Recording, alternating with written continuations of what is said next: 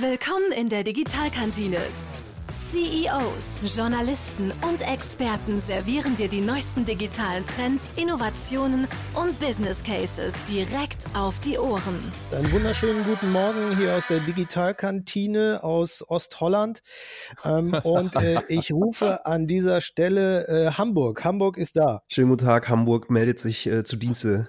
Äh, Wunderbar. Ab in die also Kantine. in Ostholland, in Ostholland sitzen Lars und Philipp, wie immer. Und am anderen Ende in Hamburg heute Morgen äh, herzlich willkommen, Daniel Budimann von Rocket Beans Entertainment. Ja, moin. Das ist äh, das. Oh, das hast du schön gesagt. ich freue mich ja. Ich bin ein bisschen aufgeregt. Das ist ja toll. ich hätte eigentlich auch sagen können Rocket Beans Entertainment GmbH. Kann man auch sagen, ja. Das sind wir. Verrückt, oder? Aber das klingt ein bisschen nach Finanzamt. Deswegen ja, das, genau, das so, lassen wir raus. Wir wollen die Lockerheit hier drin behalten. Also auf jeden Fall nochmal vielen Dank, Daniel, dass du dir die Zeit für uns nimmst, für Geht unser schon. Format, die Digitalkantine, was wesentlich jünger ist äh, als eure Geschichte. Ihr seid mittlerweile seit 2012 am Start. Ja, genau. Also 2011 gegründet, Ende 2011 gegründet und vorher aber als Kollektiv schon äh, eigentlich seit 2006 zusammen. Ähm, und davor eigentlich auch schon. Also wir, wir, wir sind fünf Gründer und vier von den fünf Gründern, wir kennen uns tatsächlich schon seit 2003 alle zusammen. Und ähm, das ist jetzt irgendwie in diese GmbH gemünzt. gemündet. ja. ja, vielleicht reden wir erstmal speziell über dich, weil wir äh, besonders ja. auch immer äh, an Menschen interessiert sind oder an die Geschichten hinter den Menschen und äh, an Geschichten hinter dem Thema Digitalisierung. Mhm. Ähm, du bist eigentlich anfänglich im TV-Bereich unterwegs gewesen, im Gaming-Sektor, Giga, TV, MTV und so weiter, mhm. als klassischer Moderator unterwegs gewesen im Gaming-Bereich, ne? Ja, genau. Also äh, ich, Moderator war im Prinzip damit dran, aber eigentlich bin ich Redakteur, also ganz klassisch. Ähm, äh, Thema aufgreifen, Thema verarbeiten, äh, wie auch immer verarbeiten und dann halt präsentieren. Also das war schon damals, 2003, da habe ich angefangen in Düsseldorf mein Volontariat zu machen, bei NBC Europe damals noch. Ähm, und ähm, das ist im Prinzip das, das Kernhandwerk. Und ob das dann, dann Content daraus entsteht, der im Fernsehen läuft oder im Netz oder über Videospiele oder über andere Themen, das ist tatsächlich erstmal irrelevant. Aber ja, Gaming und Unterhaltung war eigentlich schon immer das Kernthema und live vor allen Dingen. Also Giga war eine sehr gute Schule. Noch lange vor Facebook, vor Twitter, vor YouTube auch, ähm, haben wir schon Live-Fernsehen gemacht. Äh, sehr unkonventionell und dadurch auch sehr chaotisch. Aber es war eine sehr gute Schule. Wie schwierig war das eigentlich damals, dieses Thema Gaming, was ja, sage ich mal, Anfang 2000 noch ein ganz anderes Standing hatte als heutzutage, mhm. äh, das ins lineare Fernsehen reinzukriegen? Äh, äh, in, in, meiner, in meiner Welt war das schon so, dass ich da ähm, ähm, sehr frustriert war. Äh, ich habe zwar das, das Privileg und auch das Glück gehabt, bei Giga da reingerutscht zu werden, so kann man es auch sagen. ähm, äh, und da war Gaming ja schon Bestandteil. Also es war schon vollkommen klar, es ist ein großer Bestandteil der Popkultur, es ist eine neue Technologie, es macht Spaß, ähm, es ist eine riesengroße Industrie, das ist alles nicht neu gewesen, damals schon nicht. Aber äh, es gab immer diese Grenze zwischen den, sagen wir, alteingesessenen großen Fernsehsendern. Giga war immer so ein bisschen so ein belächelter, kleiner, zwar innovativer Kern an Leuten aus Düsseldorf, ähm, die dort live gesendet haben die eine unglaublich, unglaublich anstrengende Webseite hatten. das ist unfassbar. Ähm, und äh, die wurden aber immer so ein bisschen belächelt, wie so der kleine, dümmliche Bruder von Viva damals noch. Ähm, aber äh, eigentlich alle, die daran gearbeitet haben, die haben schon gewusst, okay, hier kann man echt anders sein. Der Schwerpunkt ist anders. Es ist alles weniger durchinszeniert, weniger durchgetaktet, sondern sehr viel Improvisation. Da steckte nicht weniger Handwerk hinter, es war nur halt ein anderes, ne? Und ähm, dann noch kombiniert mit Gaming, also wirklich, äh, das gab es zu dem Zeitpunkt auch noch nicht. Also es gab keine, ähm, keine Station, die über Videospiele äh, in Bewegtbild berichtet hat. da äh, anzufangen war schon richtig gut. Und da hat man dann aber auch sehr schnell gemerkt, äh, kurzer Satz noch dazu, ähm, wie aufwendig A, die Produktion des Ganzen tatsächlich am Anfang war und ähm, das Missverständnis, warum andere da drauf nicht kommen, war dann sehr groß. okay. Ähm, wie, ja. Vielleicht erinnerst du dich noch dran, wie bist du denn da reingerutscht? Also früher, ich kenne das ja auch noch, wenn man in so lineare Sachen rein wollte, wie TV oder Fernsehen, musste man erstmal einen ordentlichen Bewerbungsmarathon durchlaufen, um irgendwie ein Praktikum zu kriegen und so weiter.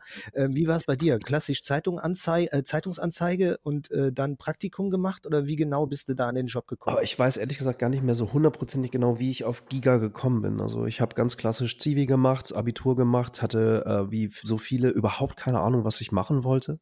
Ähm, erstmal ähm, eine Ausbildung, Mediengestalter, Bild und Ton, 15 Bewerbungen rausgeschickt, drei Absagen bekommen, das war's. Ähm, und dann bin ich mir nicht mehr ganz sicher. Irgendwie äh, weiß ich, dass es dieses äh, Giga gab und die machen irgendwie alles. Und weiter habe ich mich aber gar nicht wirklich informiert. Ich wusste, dass sie auch Jugendpolitik machen und deswegen wollte ich da hin. Dann, dann habe ich denen tatsächlich einfach nur eine E-Mail geschrieben mit einem ganz komischen Zeitraffer-Video.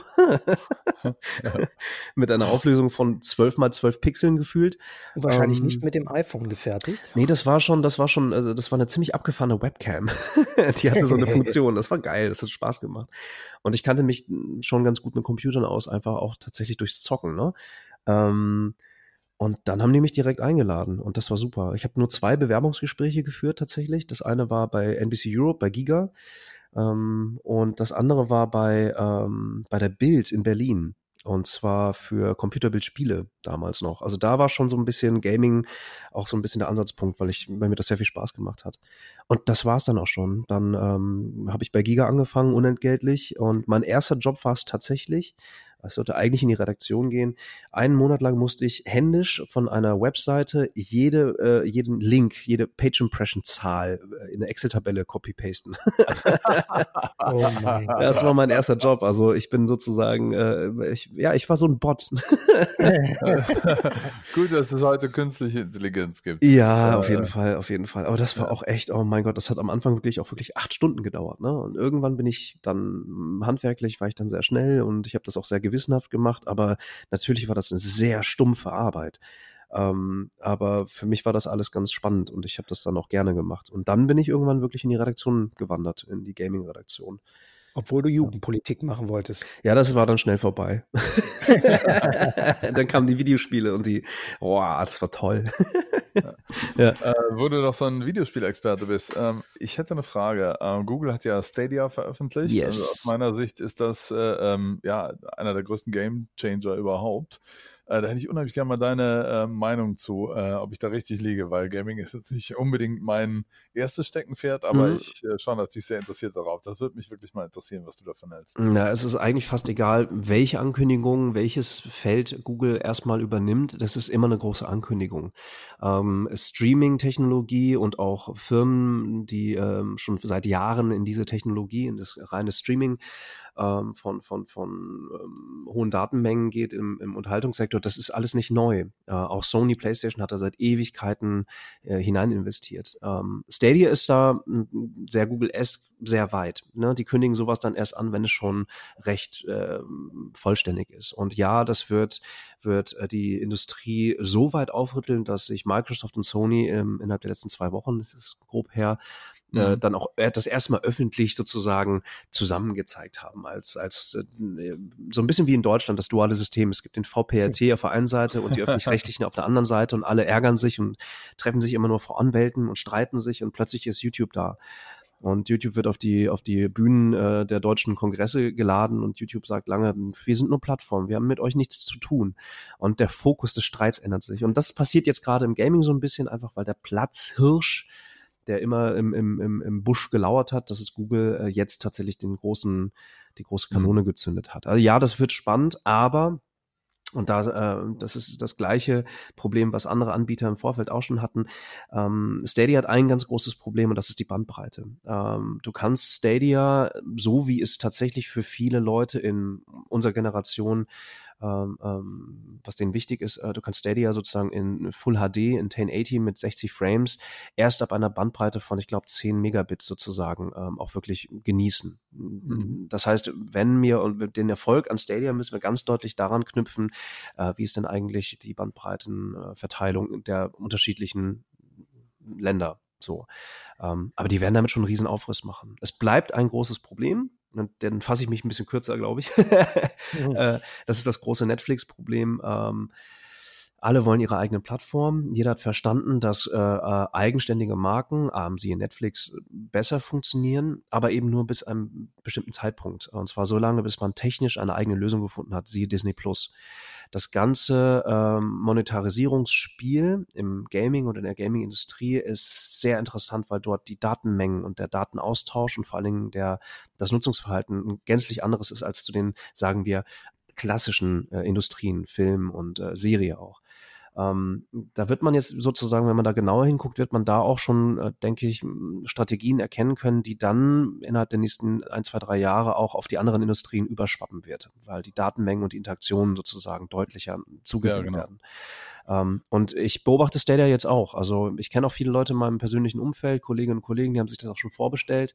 Ähm, das steht und fällt aber wie immer und da denken wir wieder aus Konsumentensicht und auch einfach als, als Fans, er steht und fällt mit den Spielen, die angeboten werden. Und das mhm. war zum Start relativ schwach. Also da hat man eigentlich fast schon ein bisschen mehr erwartet.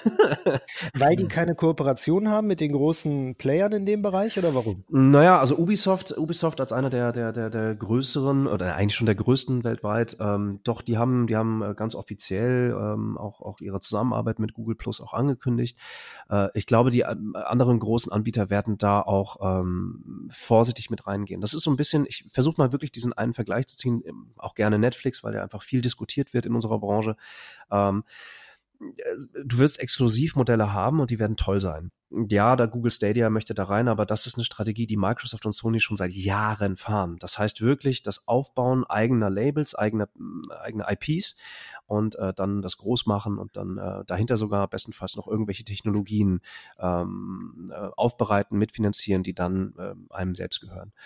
Ähm, ich hatte eine, eine Sache noch, und zwar, ja. ich bin großer Fan des Buches Ready Player One. Ja. Ich weiß nicht, ob du das auch gelesen hast. Nee, immer noch nicht. Ich werde immer noch gescholten dafür. Ja. Das musst du machen, das ist einfach sensationell. Auf jeden Fall gibt es da eine, äh, ja, eine große, allumfassende Firma, die quasi die Virtual Reality Game Welt erschafft. Und äh, irgendwie bei dem Release von Stadia hatte ich irgendwie das Gefühl, okay, jetzt äh, äh das ist jetzt die Grundlage genau dafür, weil wenn man sich überlegt, mit dieser Streaming-Technologie, was dann auch im VR-Bereich irgendwann mhm. möglich ist, da wird es dann natürlich noch richtig spannend, ne? wenn die Brillen so weit sind, dass sie übers Netz halt direkt irgendwie äh, die Games auch äh, ziehen können dann wirst du ja irgendwann richtig ortsunabhängig, auch mit 5G und solchen Technologien. Da wird es ja natürlich mal wirklich, äh, ja, futuristisch. Ja, aber dann und nur dann. Und ich meine, wenn wir jetzt uns die weltpolitische Lage angucken, äh, 5G wird äh, ein sehr, sehr, sehr ähm, hart umkämpft, und es ist eine sehr hart umkämpfte Technologie. Also ich glaube, das wird noch ein bisschen länger dauern. Und ich persönlich glaube, es haben sich ganz viele große Firmen bereits schon längst in Stellung gebracht und sie haben ihre Patente und sie haben auch äh,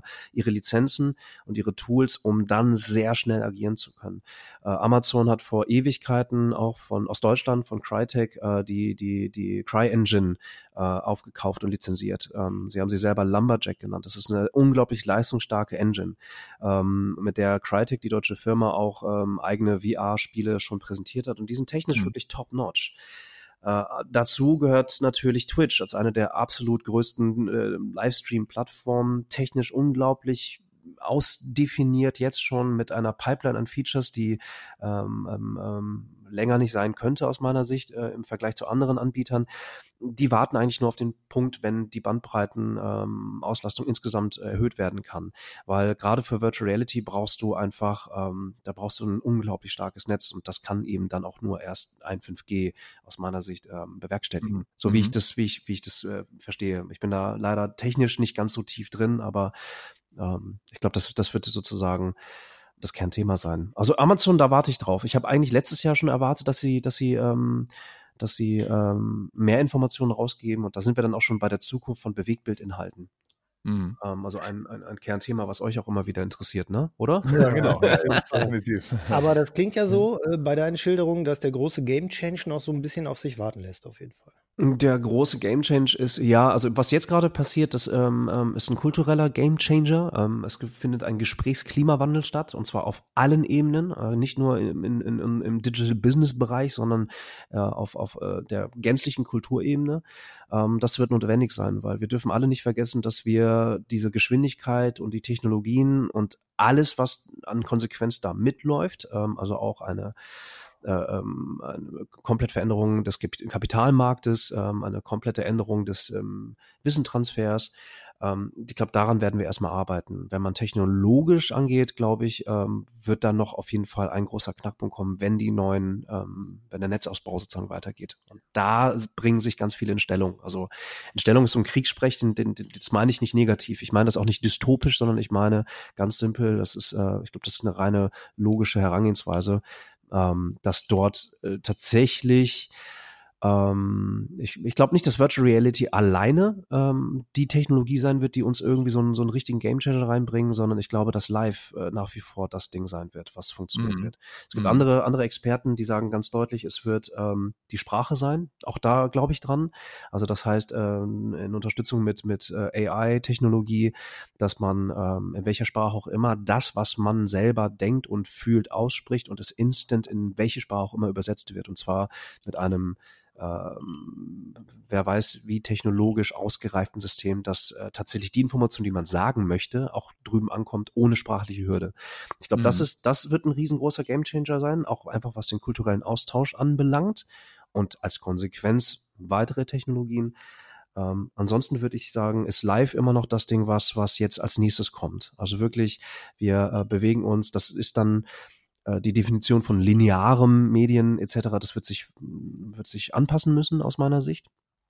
Und äh, live, das kennen wir nun auch seit 15 Jahren, ist auch nichts Neues, aber die Live-Interaktion, die Möglichkeiten des Konsumenten wirklich mitzubestimmen in Echtzeit, ähm, das wird mhm. jetzt schon zelebriert. Siehe Twitch, siehe YouTube Live. Wie ja. nutzt ihr das denn genau. bei euch im Unternehmen? Das wäre meine Frage. Und vor allen Dingen, wie verändert euch das auch, wenn sich so eine Technologie äh, zum Beispiel auch im Gaming-Bereich oder auf so einer Plattform ändert? Das hat ja auch immer Einfluss dann auf den Sender, ne?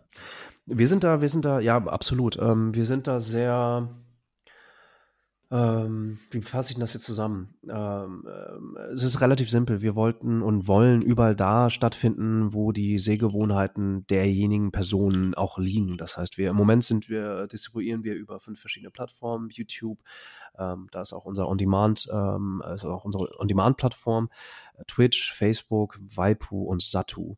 Ähm, und haben im Laufe der Jahre auch immer wieder weitere Gespräche geführt. Äh, das Ganze wird zentralisiert bei uns in Hamburg und wird dann entsprechend rausgeschossen. Wir haben das Glück, eine sehr starke Leitung hier zu haben. Ähm, wie verändert sich das jetzt weiter? Unsere Grundstrategie ist, und das geht lustigerweise ein bisschen weg vom gänzlichen Trend, der noch vor zwei, drei Jahren da war, wir bauen eine eigene Plattform. Ah. Äh, wir sind da, äh, wir haben da schon eine ganz deutliche Idee. Das ist eine Webseite. Das ist auch genährt durch die Daten und durch die Informationen, die wir von unserer Community bekommen haben. Wir haben eine Evaluation gemacht, schon vor Jahren. Die haben uns die Bude eingerannt, da sind wir auch sehr dankbar für. Ähm, innerhalb von 24 Stunden hatten wir, glaube ich, 27.000 Einreichungen und das waren echt, ähm, äh, waren, waren sehr, sehr große Evaluationen. Und da hat sich auch herausgestellt, dass die meisten Leute, die uns konsumieren, tatsächlich über den Browser gehen. Ähm, mhm. Unsere Zielgruppe ist im Durchschnitt 27 Jahre alt, mitgewachsen, ähm, kennt sich eigentlich, ist popkulturell ähm, ähm divers aufgestellt, großer Schwerpunkt Gaming ähm, und auch sehr männlich alles noch kommt aber auf die einzelnen Formate an, die wir produzieren. Und wir haben bis dato eigentlich immer so diese Senderstrategie gefahren, einfach auch, weil wir aus dem klassischen Fernsehen auch gelernt haben. Ähm, das wird sich in Zukunft immer weiter ausweichen. Aber, und jetzt kommt das große Aber, äh, was wir vorhaben, über die eigene, über das eigene Backend, was wir auch erstellt haben. Wir haben hier ein echt geiles System aufgebaut bekommen und ich kann äh, immer nur Chapeau zu den, zu den Kolleginnen und Kollegen sagen, die das aufgebaut haben.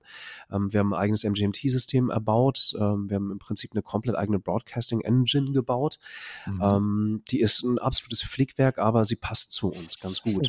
Ausgelegt aber für Live-Interaktion. Das heißt, auf unserer eigenen Website, auf unserer eigenen mhm. Plattform, die responsive ist, die man auch über das Smartphone steuern kann, werden wir im Laufe der nächsten Zeit immer weitere neue interaktive Features raussetzen. Das kennt man schon bei Twitch, verstärkt bei Twitch. YouTube ist auch dabei, daran zu probieren oder Microsoft mit Mixer.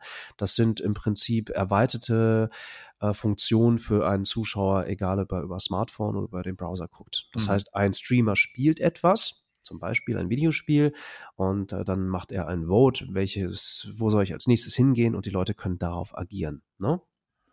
Mhm. Ähm, und das bauen wir für uns selber. So, und für, das bauen wir. Ähm, das, das stemmen wir finanziell auch alles selber. Ja, also wir könnten auf jeden Fall mehr Kohle verdienen. Also wenn jemand zuhört gerade und tierisch Bock hat und vielleicht ein bisschen was über hat. Nein. Äh, wir wollen auch Geld damit verdienen, äh, gar keine Frage. Und ja, wir stemmen das selber. Aber was äh, so die generellen Themen angeht, Geschwindigkeit, ähm, ähm, Agilität, all diese Themen, wir sind auch leider sehr behäbig. Wir wünschten, schneller sein zu können, auf jeden Fall. Hätte ich jetzt gar nicht gedacht bei so einem äh, Sender wie euch, weil ihr kommt eigentlich sehr agil rüber. Ja, das ist, das ist, das ist äh, die denn, Macht Medien. Entschuldigung? Wo siehst du denn äh, bei euch die Behebigkeit? Ähm, interne Kommunikation, tatsächlich muss ich auch ganz offen sprechen. Wir sind alles in, in, in ähm, bei uns ist es so, bei uns war die Kultur zuerst da. Das heißt, man musste nicht, es war nicht das Produkt oder der Businessplan zuerst da, sondern bei uns war die Kultur zuerst da. Ähm, bei den meisten Startups, bei den meisten Firmen ist es so, dass man eine geile Idee hat, die wirtschaftlich Sinn macht und dann stellt man irgendwann einen Tischkicker hin und macht irgendwie äh, Bierabende und dann freundet man sich an. Und bei uns ist das andersrum. Also bei uns war der Tischkicker schon da, beziehungsweise wir hatten keinen Tischkicker, aber wir hatten Bier und wir hatten sehr viele Konsolen alles. Genau. Ja. Und wir hatten auch Zeit und wir hatten auch Bock und wir hatten auch die Notwendigkeit und Dringlichkeit, das, was in uns ist, äh, inhaltlich und emotional irgendwie auf die Straße zu bringen. Und das nährt uns nach wie vor. Ähm, das ist, äh, trotzdem müssen wir den Spagat schaffen, das Ganze natürlich auch äh, gewinnbringend zu machen. Wir wollen die Nachhaltigkeit suchen hinter diesem äh, kulturgewachsenen, organischen Dingen sozusagen finden. Und da sind wir ganz tief dann in ganz klassischen Themen wie Projektmanagement, interne Kommunikation, externe mhm. Darstellung, äh, Push-Pull-Media, OTT, whatever, die ganzen Buzzwords, die man da irgendwie, äh, mhm. äh, wie es eine Schrotflinte rausballern kann. Und da wird es ähm, dann behäbig. Ja, doch, das deutlich. deutlich. einfach. Das, das dauert, bis man sowas entwickelt, ja. Mhm. Das dauert, dass man sowas entwickelt und gleichzeitig sind wir auch, also ich persönlich in Persona, Daniel Budimann, ähm, ich bin auch zum Beispiel bei vielen Leuten in der Community, bin ich, bin ich rausgewachsen. Ich bin total ernst geworden. Ich bin nicht mehr der, der leichte Typ, der wirklich viel lachen kann und einfach auch tief im Thema Videospiel drin ist. Ähm, das war ich früher wesentlich mehr, aber ich habe mich schon immer für die Produktion von Videospielen interessiert. Ich habe mich schon immer dafür interessiert, naja, wo kommt denn das Geld eigentlich her? Und warum wird Geld wie verteilt? Und warum kriegen wir davon nichts ab? Was soll das jetzt? Mann, ey! Ja, Sehr gute ähm, Frage. Ja, und äh, das ist, das ist, äh, das hat, das war früher auch schon so der Fall und das war auch bei, bei ähm, der Produktion von, von MTV Game One sehr deutlich. Also wir hatten uns gut aufgeteilt, Simon Kretschmer, ähm, der, der, der wirklich ein absoluter, der, der, kann wirklich Technologien auch riechen, die wirklich sehr weit in der, in der Ferne liegen. Das hat er früher auch schon gemacht und ähm, wir hatten uns immer so ein bisschen aufgeteilt. Er ist inhaltlich unglaublich stark und ich war aber derjenige, der dann immer zu den Terminen nach Berlin gefahren ist, um auch sozusagen äh, in Zusammenarbeit mit Arno Heinisch, der auch jetzt Geschäftsführer von, von Rocket Beans Entertainment ist, dann äh, die Verhandlungen und auch die Gespräche zu, mitzuführen. Dann erzähl doch mal bitte, wie ihr an Geld kommt. Ähm, vielleicht äh, hört ja, ja, der ein oder andere zu, hat tatsächlich Geld über und äh, macht was locker. Aber wie finanziert äh, ihr euch? Äh, ist da so klassische Werbung äh, mit Werbespots oder äh, Aufträge für andere Firmen, Formate zu entwickeln? Wo, wo kommt der Hauptbestandteil vom Kuchen her? Ja, das ist, du hast es eigentlich äh, schon gesagt, also der Hauptteil der, der, des Kuchens kommt wirklich aus äh, Branded Content, also aus der klassischen Produktion, mhm. wenn man so möchte. Ähm, wir haben das auch relativ öffentlich gemacht. Ähm, bei, bei, auf unserer Internetseite sieht man auch einfach einen Blog-Eintrag bei uns, wo Arno das Ganze nochmal erklärt. Also wir haben es zwar nicht numerisch komplett öffentlich gemacht, aber wir haben deutlich gesprochen darüber, wie wir aufgestellt sind, äh, was unser Ziel ist. Äh, und das ist, machen, glaube ich, nicht so viele ähm, Firmen. Also wir sind da schon recht transparent und das wollen wir auch gerne sein. Vielleicht noch nicht äh, äh, in, in kompletten vollen Zügen, aber so wie wir das für uns ähm, ähm für sinnvoll halten. Haben die Marketeer denn schon äh, erkannt, dass, äh, ähm, dass das ein wahnsinnig relevantes Thema ist, die ganze äh, Gaming-Kultur? Die Zielgruppe also, da? Hm. Rennen die euch die Bude ein, mal so gefragt? Sollten sie eigentlich? Mehr, mehr als, mehr als vorher, aber das ist wie oft so in der Industrie. Ähm, alle sind schrecklich, äh, schrecklich, schrecklich, schrecklich beschäftigt. die Scheuklappen, die sind auf jeden Fall äh, mannigfaltig unterwegs in verschiedensten Farben. Ähm, und jetzt, wenn da so große Themen ähm, und auch Hypes entstehen wie E-Sport zum Beispiel, den wir aber schon vor Ewigkeiten bearbeitet haben, das ist alles für uns nicht neu Was Neues ist das Kapital, was freigemacht wird. Was Neues mhm. ist, dass die Geschäftsmodelle angepasst sind und nun sozusagen Leute auf Basis von äh, möglichen Erfolgsmodellen das Interesse wirklich gewonnen haben. Hinzu kommt natürlich E-Sport, ist ein, ist ein sehr, sehr, sehr tolles Thema. Es geht um Gemeinschaft, es geht um Sport, es geht um Competition. Äh, und da schmeißen sich ganz viele Leute drauf. Also ja, die Leute rennen äh, viel mehr uns die Bude ein, als es früher noch so war. Äh, auch Bierhersteller als ein, ein profanes Beispiel. Mhm. Ähm, das war denen alles zu schmuddelig, diese Killerspiele damals. Und jetzt haben sie verstanden, okay, hm, der durchschnittliche Videospieler, Videospielerin ist also auch äh, jetzt 31 in Deutschland. Aha, die trinken ja auch Bier. Dann vielleicht sollten wir das kombinieren, diesen Gedanken, und den nicht irgendwie hinter irgendeiner Grenze festsetzen. Mhm. Ähm, äh, ja. Ähm, und also sagen wir so, der Kampf gegen die Mühlen, der bleibt. Das ist, ich bin aber nicht mehr so gehässig, was das angeht. Früher war ich wirklich beleidigt.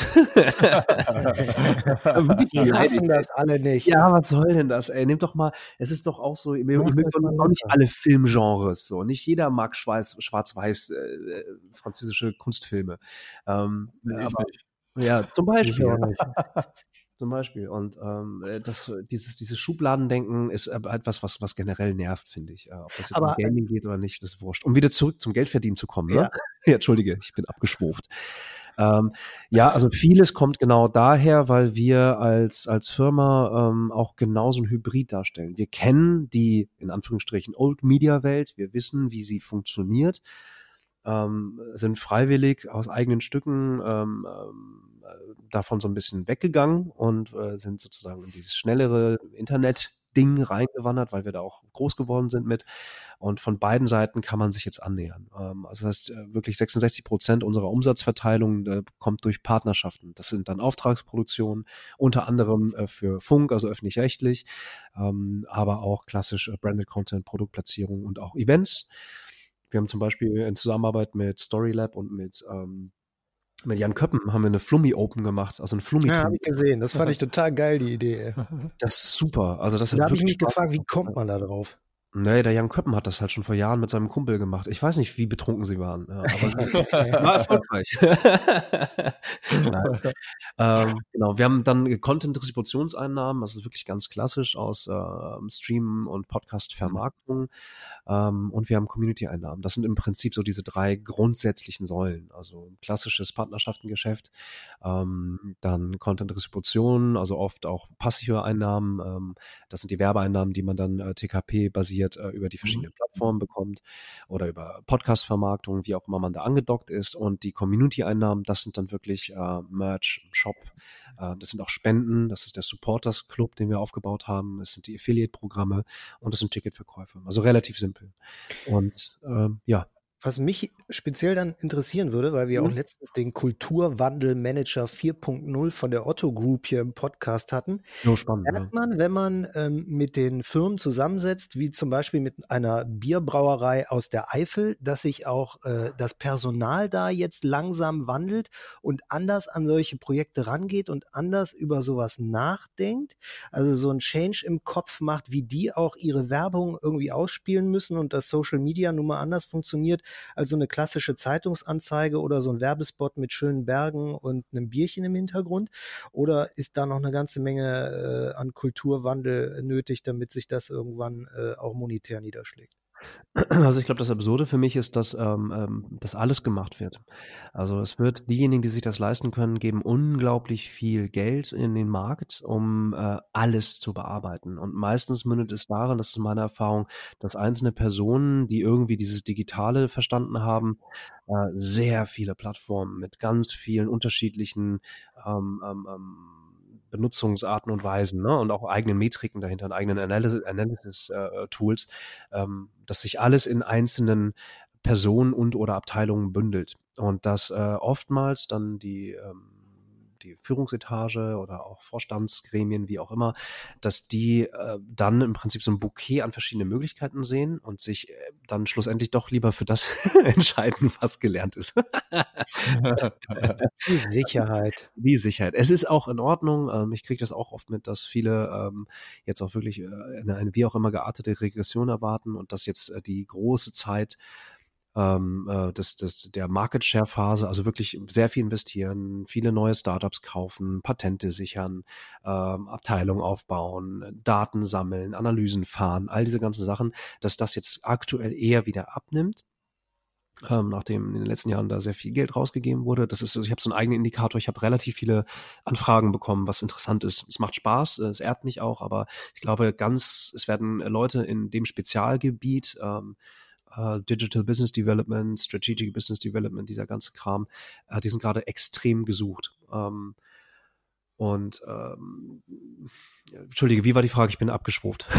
Tut mir leid. Ob du äh, feststellst, dass sich das Personal, die Marketer, mit denen man dann zusammenarbeitet, die Projekte quasi für Brauereien oder sonstiges, ja. nur mal um bei dem Be Beispiel zu bleiben, äh, äh, ob die auch sich von der Art der Zusammenarbeit irgendwie ändern, lockerer werden, äh, eher verstehen, wie ihr zum Beispiel im Social Media arbeitet, dass das halt auch eine äh, Zweikanalkommunikation ist, nicht mehr nur einfach raussenden die Werbung, sondern dass da durchaus direkt ja. Reaktionen auch zurückkommen kann. Äh, was ist denn das für ein Mist? Das müsste anders machen und so weiter. Dass die da insgesamt Ganz, ja, irgendwie ja. lockerer werden oder äh, ob das nach wie vor so steif und schwierig ist, wie das vor zehn Jahren auch schon war. Ich glaube, das, das passiert ganz langsam. Doch, doch, ich würde schon sagen, es gibt eine Veränderung. Also die Leute sind bereit, ähm, umzudenken. Und das sieht man auch, wenn man jetzt zum Beispiel, ihr seid wahrscheinlich auch auf LinkedIn und auf Xing unterwegs, oder? Genau. Mhm. Das heißt, wenn man dort in die Timelines guckt, wenn man überlegt, wie das sah das nach einem Jahr aus, da gab, hat man eigentlich nur Notifications bekommen, der und der arbeitet jetzt da und da, die und die ist seit x Jahren in der und der Firma. Aber jetzt ist es so, dass sich in, in unserer Branche äh, oder in dem Teilgebiet unserer Branche viele Leute auch wirklich äußern. Ich glaube schon, dass es so, so ein Mindshift gibt, auch ein tolles Buzzword, wo viele ähm, äh, die Fähigkeit der Analyse jetzt höher stellen und äh, ne, emotional, ähm, ähm, also EQ, diese ganzen Geschichten. Das wird in, in, in Führungsriegen, glaube ich, jetzt nimmt mehr Platz ein als dieses reine leistungsorientierte Denken. Ich glaube schon, dass auch dieses Denken vom Endprodukt her sich gewandelt hat sondern viele eher prozessorientiert arbeiten, aber dass ähm, es noch ein bisschen länger dauern wird, um da wirklich schnellere Entscheidungen, die zeitgenössischer sind, äh, zu erwirken. Einfach nur, weil, und das meine ich gar nicht despektierlich, weil in den meisten großen Vorständen, in den meisten großen Führungsriegen äh, ähm, immer noch Personen sitzen, die ähm, aus Gewohnheit andere Märkte und dadurch auch andere Regeln kennen. Ähm, das ist sehr komplex, was hier gerade passiert und da ist man logischerweise erstmal vorsichtig, wenn man die Verantwortung über XY hat.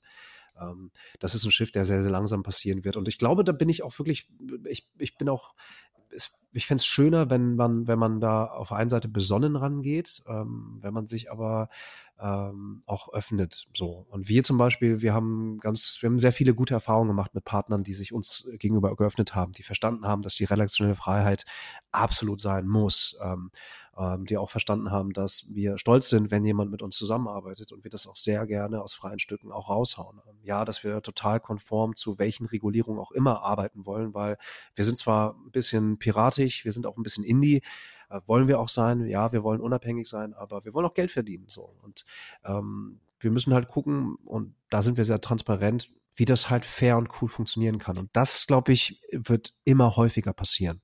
Äh, weniger durch Regulierung, eine Kennzeichnungspflicht ist absolut notwendig äh, aus meiner Sicht, ähm, weil dann kann man sich auf das konzentrieren, worauf es dann vielleicht auch ankommt, nämlich auf den Content oder die Live-Aktion, die man macht oder wie auch immer. Jetzt noch die absolute äh, Killerfrage. Wo siehst du denn das lineare Fernsehen? Darüber diskutiert die Marketingwelt ja immer noch gern. Ja, da wo sie eben jetzt ist.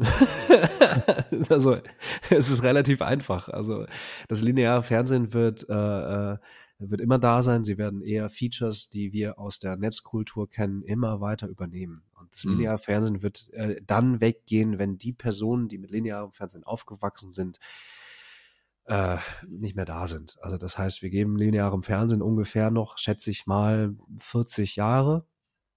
Mhm. Roundabout. Das ist eine sehr, ein sehr, sehr großes Wagnis.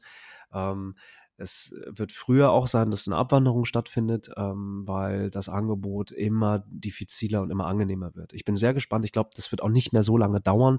Man wird es dann noch das neue lineare Fernsehen 2.0 nennen, was vollkommener Humbug ist, das so zu nennen. Ähm, aber das sind dann einfach Produktionen, die ursprünglich für lineares Fernsehen gedacht waren. Die werden dann in den Mediatheken der Welt äh, aber auch trotzdem on demand zur Verfügung stehen bei neuen äh, Finanzierungs- und auch Lizenzmodellen, die jetzt allesamt kommen werden durch den EUCD, durch durch die Copyright Directive. Mhm. Äh, das heißt, lineares Fernsehen ist in den Köpfen von den Leuten, die lineares Fernsehen als genau das definieren sich von Fernseher setzen, passiv gucken, äh, vielleicht mal mit dem Handy dann noch da und da mitspielen, das ist schön. Aber ähm, das äh, lineares Fernsehen gibt es eigentlich auch jetzt schon nicht mehr, aus meiner Sicht. So. Mhm. Wenn ich meine Kinder angucke, gibt es das auf gar keinen Fall mehr. Und das wäre nämlich auch noch ein Stichwort, äh, wo wir dich gerade da haben als absoluten ja. Gaming-Experten und wahrscheinlich auch viele Menschen, die uns hören, da draußen äh, selber Kinder haben und beim Thema, besonders beim Thema Gaming total verunsichert sind, äh, wie man Kinder heutzutage damit aufwachsen lässt, weil die ja Handys in den Fingern haben, da liegt ein iPad rum, ähm, vielleicht steht auch noch irgendwo so eine Konsole. Du selber hast ja auch Kinder. Ähm, aus deiner eigenen Erfahrung, gehst du anders an das Thema ran, wie deine Kinder damit aufwachsen? Oder hast du Tipps ja, für Eltern, wie man das äh, steuern sollte? Du, du lässt die wahrscheinlich gar nicht spielen, das ist alles verboten. Ja, also ey, ganz ehrlich, also das ist auch, es, ist, es klingt so profan, aber äh, der, es, der, es wird der Zeitpunkt kommen, wo sie das Internet benutzen und wo sie meinen Namen eingeben. Und ich muss, ich muss, so, ich muss so, so, so früh wie möglich anfangen, dagegen zu wirken. also kein WLAN, WLAN abstellen, WLAN-Schlüssel nur bei Papa. Ja, sehr asketisch, also alles nur noch Selbstversorgung, kein Internet, nein. Ähm, ich bin, ich bin äh, zu großen Leiden von meinen Kindern, ähm, aber auch von meinem Neffen, glaube ich, tatsächlich ein bisschen restriktiver. Aber äh, eher was den Markt angeht. Ähm, ich habe ein ganz gutes Verständnis davon, wie ähm, ähm, warum Videospiele sind, wie sie sind. Ähm, das ist dann so die Disziplin des Game Designs, so nennt man das. Und da gibt es auch äh, tolle Disziplinen, die jetzt auch schon an verschiedenen Hochschulen und Unis äh, angeboten werden, die Game Studies. Äh, als Rat an die Eltern. Ähm, das ist das Gleiche. Mein, mein großer Sohn, der ist jetzt in der ersten Klasse, der ist sieben. Äh, und da passiert genau das, was äh, alle Pädagogen damals schon gesagt haben. Irgendwer auf dem Schulhof äh, fängt an, keine Ahnung, XY zu tun. Oder jetzt gerade sind Ninja-Go-Karten der heiße Scheiß. Äh, Pokémon-Karten zwar auch, aber die kosten das Dreifache. Deswegen sagen ganz viele Eltern, nein, wollen wir nicht kaufen. Ähm, das Gleiche, das ist dieses Forbidden Fruit-Ding. Äh, das Gleiche passiert logischerweise auch mit digitalen Gütern. So, ähm, als Rat an alle Eltern, ich würde erstmal, ich würde diese Schublade nicht gleich zumachen. Äh, das ist ein Thema, was uns alle betrifft und äh, als allererste Regel gilt für alle, und das habe ich sehr häufig in diversen Workshops, die ich gegeben habe, mitbekommen, das Ding in der eigenen Hand das Smartphone ist nicht alt. Wir sind selber erst als Erwachsene in der Pubertät von neuen Technologien. Das ist so. Es ist mega lustig und mega geil, in der Altersgruppe, in der man selber steckt, sich lustige kleine Filmchen zu schicken. Whatever, ist egal, auf welcher Plattform auch immer. Äh, das machen Kinder ebenso durch. Das heißt, es ist ein Widerspruch, wenn man selber mit dem Smartphone in der Hand den Kindern sagt, nein, das darfst du nicht, weil das ist nicht gut für dich. Man selber aber den Blick auf das eigene Device nicht wegnimmt. So. Ähm, das ist, glaube ich, das allererste, was man wirklich sich selber verdeutlichen soll. Und vieles, was in dem Thema Gaming steckt, schwappt rüber, relativ einfach. Das ist ja auch nur Software. Das sind Systeme, die feste Regeln haben. Gaming ist meistens für unterhaltene Zwecke da. Ähm, äh, aber eine Social Media Plattform ist genau das gleiche, mit anderen Zielen, mit anderen Funktionen. So. Und äh, das muss erstmal in, in alle Köpfe rein. Also nicht mehr, nicht, nicht diese Angst vor diesem ominösen Gaming haben und das macht dann die Kinder kaputt oder sonstiges. Nein, ähm, das muss als erstes weg. Und dann sich mit beschäftigen. Wirklich. Ähm, es wird mehr Seiten geben. Ähm, es gibt immer noch zu wenige aus meiner Sicht, die sich ganz explizit auch Erwachsenen, anderen Erwachsenen nähern, indem man einfach sagt, hier, das ist ein Spiel und das aus, aus dem Grund glaube ich, ähm, sowohl objektiv genährt durch wissenschaftliche Studien etc., als auch mit einer subjektiven Note, weil Videospielen immer subjektiv ist. Ähm, das kann gut sein für und das könnte schlecht sein, weil. Ähm, ich glaube, das kommt jetzt auch mehr. Lange Antwort, ne? Entschuldigung. Gute Antwort, sehr gute Antwort. Gut, dafür ist der Podcast da. Zum Antworten. Und wenn die Antworten eloquent und lang sind, mir egal. Ist doch schön. Ach, das ist schön, dass du das gesagt hast. Ja, ich, ich verhaspel mich manchmal. Also das ist so, bei mir ist das so ein Ventil. Ich mache das, ich mache das selten öffentlich, muss ich an der Stelle sagen. Ähm, ich habe diverse Workshops auch schon gemacht. Ähm, ich habe den Red Dot, den Design Award beraten, durfte da auch mal was kuratieren oder den Kika. Aber ich gehe damit nicht hausieren. Ähm, der Dialog ist mir wichtiger als, als die Funktion, da irgendwie jetzt äh, äh, Geschäft rauszumachen. Und ich merke das wirklich überall in der Schule. Natürlich frage ich interessiert nach ähm, bei den Lehrern, wie geht ihr damit um? Dann äh, das digitale Schulpaket von fünf Milliarden wird hauptsächlich in Infrastruktur gesteckt, was gut ist, aber die, die, die Weiterbildung der, der, der Lehrerinnen und Lehrer ja, ja. Äh, fällt da noch unten durch so, ne? Ähm, aber es gibt doch noch keine Modelle dafür. Das ja. ist echt ein Problem, ist echt ein Problem. Da muss eigentlich mehr, viel mehr getan werden. Ich gucke auf die Uhr, weil ja. wir haben immer so eine Halbstundengrenze, die haben wir wieder geknackt. Erfolgreich. Das Konzept Wunderbar. von unserem Redakteur äh, Martin im Hintergrund haben wir erfolgreich wie immer über den Haufen geworfen. Er hat lange dran gesessen. Ich möchte mich an dieser Stelle auch nochmal herzlich bedanken für die zwei DIN A4 Seiten, die er wieder geschrieben hat, die wir nicht gebraucht haben. Aber es war eine tolle Arbeit von dir, Martin. Ganz toll. Ähm, und Daniel Budimann, super. Vielen Dank für dieses tolle Gespräch. Ja, hat mir sehr viel Spaß gemacht. Vielen Dank auch. Für lange Antworten. ja. Grüße an alle nach Hamburg und empfehle uns gerne weiter, wenn du irgendjemand hast, äh, wo du sagst, äh, den müssen wir auch mal podcasten. Äh, sag Bescheid. Ja, wir ja. freuen uns. Ja, gerne. Alles klar. Ich bedanke mich. Ganz liebe Grüße und äh, alles Gute. Jo, danke. Ciao. Ciao. Die Digitalkantine.